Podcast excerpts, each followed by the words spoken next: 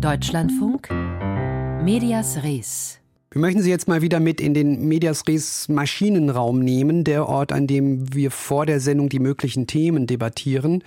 Und Debatten gab es heute auch im gesamten Deutschlandfunk Maschinenraum darüber, wie wir über die ARD-Recherchen zum Nord Stream 2 Anschlag berichten. Ein Rechercheverbund hat ja ziemlich detailliert herausgefunden, welches Boot offenbar am Anschlag beteiligt war und wie viele Personen auf diesem Boot waren.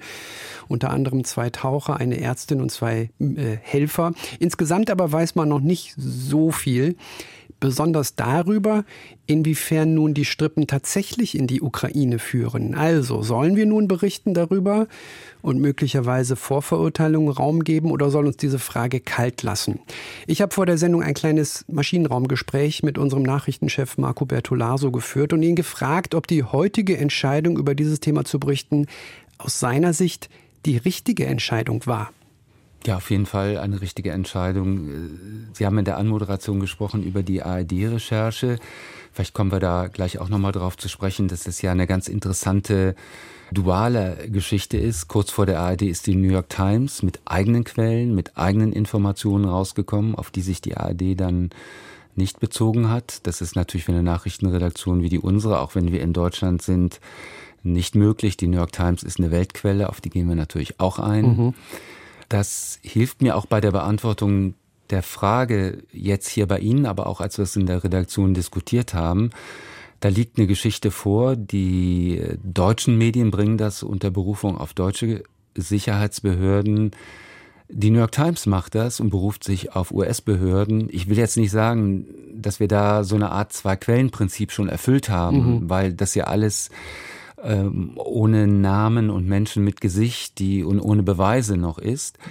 Aber das ist schon interessanter, als wenn wir jetzt nur einen Hinweis gehabt hätten. Ja, dass da was dran ist und dass das valide Aussagen sind, die diese beiden Quellen, in dem Fall die New York Times und die ARD liefern, das ist unbestritten. Und es gab ja auch viele wichtige Infos, die diese Quellen dann veröffentlicht haben. Ja. Aber sicher, ob die Ukraine beteiligt ist, und das ist ja im Moment das äh, Kernstichwort, das ist noch nicht. Und nun ist die Mutmaßung aber im Raum, dass die Ukraine beteiligt äh, ist, auch wegen der Berichterstattung, letztendlich auch unserer Berichterstattung. Das ist der Vorwurf zumindest. Das war die Debatte heute. Ja, diesen Vorwurf, ich habe ja an der mich an der Debatte aus anderen Gründen, weil ich was anderes machen musste, nicht beteiligt, habe aber zugehört. Ich habe das Argument gehört, vielleicht kann man das hier ja auch mal offenlegen für unsere Hörerinnen und Hörer, dass ähm, äh, eine wie auch immer geartete direkte oder indirekte Beteiligung der Ukraine ihr jetzt im Westen schaden würde ja. und dass Russland äh, das dementiert, weil sie die Ukraine da nicht auf so ein Level hieven wollen, dass die sowas können, ja, sondern weil Russland sich in der Auseinandersetzung mit dem Westen sieht und die Ukraine nicht, der eigen, äh, nicht, nicht als eigenständiger Akteur erkannt werden.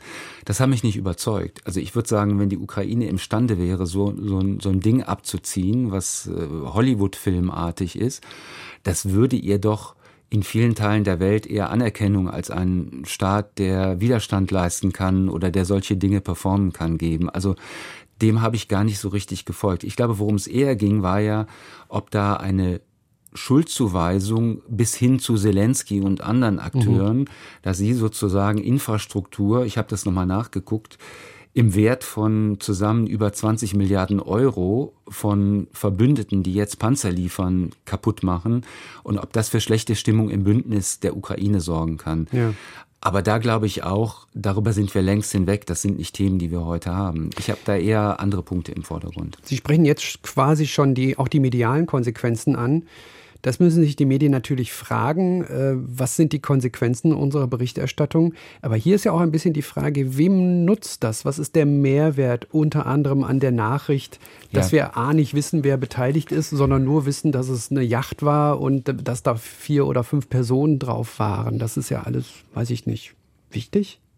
Also für mich war es jetzt nicht so wichtig. Ich habe äh, das so für mich wahrgenommen, dass die Kolleginnen und Kollegen von dem Rechercheverbund diese Details berichtet haben, um das Ganze authentischer zu machen und irgendwie soweit sie konnten. Sie dürfen ja möglicherweise auch nicht alles berichten, was sie wissen um sozusagen indirekte Authentizitätshinweise zu geben, dass sie schon da mal tief in den Karton geguckt mhm. haben. Ich finde, ich kann Ihnen da durchaus zustimmen. Wem nutzt es und muss man alles berichten? Äh, heute Morgen wurde auch die Frage äh, in unserer Redaktionskonferenz erhoben, ob da ein bestimmtes Narrativ weitergegeben wird. Da kann ich aber nur sagen, das ist bei allem, bei wirklich allem das fängt an bei der Meldung über die Arbeitslosenzahlen in Deutschland, wo man sich fragen muss, ob man die Unterbeschäftigung mitnimmt oder nicht. Oder bei der Frage, ob man, äh, wie man über die Vereinigten Staaten berichtet oder warum wir nicht über bestimmte Länder in Afrika berichten. Diese Frage ist tägliches Schwarzbrot jedes Nachrichtenredakteurs und jeder Nachrichtenredakteurin. Da kann ich hier eigentlich nichts Besonderes erkennen. Der Leiter der Deutschlandfunk Nachrichtenredaktion Marco Bertolaso. Hier in Medias Res